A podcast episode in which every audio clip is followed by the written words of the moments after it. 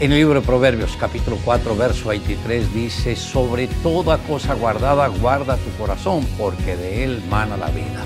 Hoy me gustaría tratar sobre el tema cuide su corazón.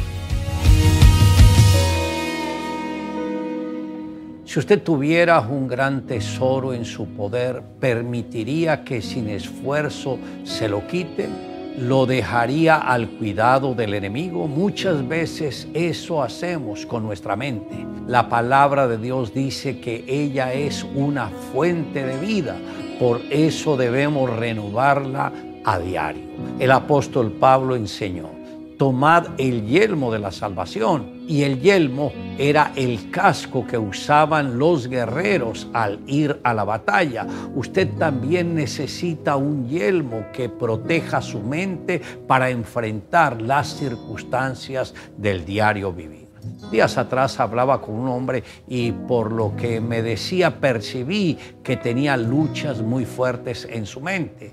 Le dije, usted tiene que resistir esos pensamientos que no provienen de Dios y debe echarlos de su vida. Eso es algo que usted puede hacer.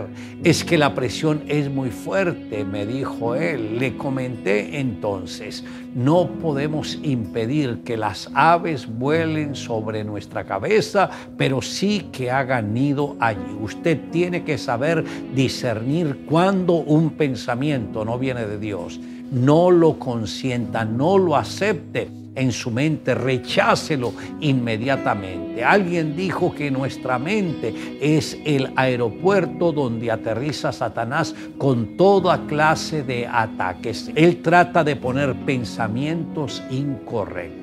Quizás hasta hoy usted pensaba que no podía hacer nada al respecto, pero Dios le da el poder de resistir los pensamientos negativos y echarlos fuera de su vida en el nombre de Jesús. Usted es hoy el producto de lo que pensó ayer. No permita que el enemigo le hable a su mente. Cuando un pensamiento negativo llega a usted, abra su boca y declare la bendición de Dios, proclame las promesas que Él ha decretado sobre su vida. Su mente es sagrada. Satanás siempre tratará de conquistarla, pues sabe que si lo logra conquistará el resto de su ser. La sangre de Jesús, al ser aplicada por medio de la confesión, tiene el poder de limpiar su mente de todo pensamiento negativo, de derrota, de pesimismo,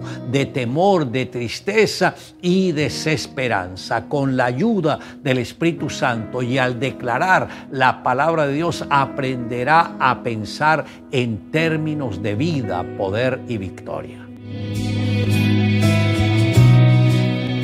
Cuenta la leyenda que había dos niños patinando sobre una laguna congelada.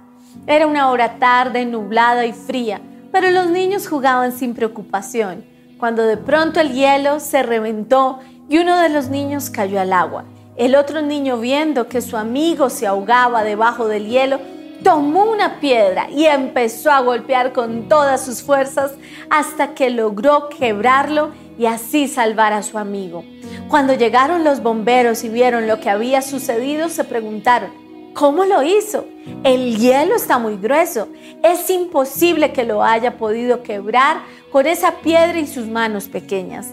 En ese instante apareció un anciano y dijo, yo sé cómo lo hizo. ¿Cómo? le preguntaron al anciano. Y él contestó, no había nadie a su alrededor que le dijera que no se podía hacer. Si lo puedes imaginar, lo puedes lograr. Le invito a que me acompañe en la siguiente oración. Amado Dios, Gracias porque cuando nos creaste nos diste mente, nos diste memoria, nos diste corazón.